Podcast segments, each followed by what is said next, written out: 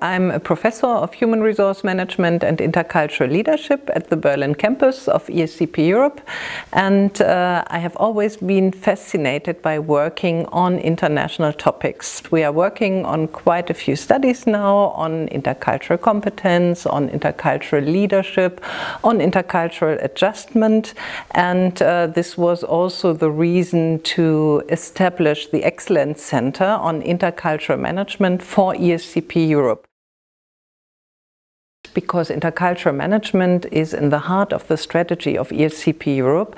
We want to build intercultural competence of our students and intercultural management is also in the heart of the strategy of a global player in the automobile industry of Renault.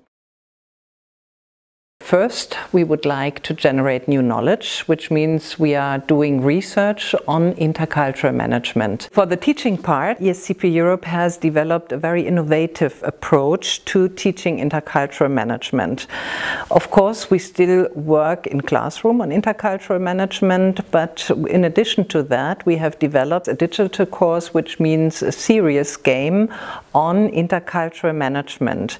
So the students have to take the role of a person within this game and have to take their decisions on their journey within an enterprise. So they have an international assignment to Russia, to China, they experience intercultural differences and they have to take the right decisions.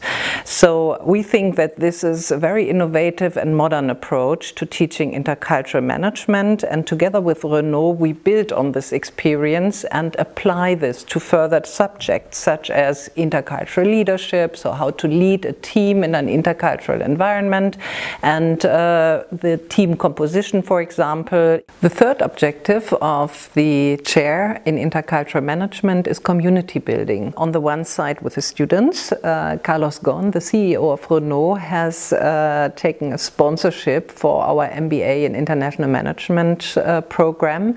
And so the students have a privileged access to talk to Renault managers during their program. They visit the facility of Renault and on the other side uh, Renault managers also attend lectures uh, and discuss with our students. For example, Renault managers uh, attended the final presentations of this mega learning game at the various campuses of ESCP Europe and gave their practical insights into the solutions uh, that the students suggested.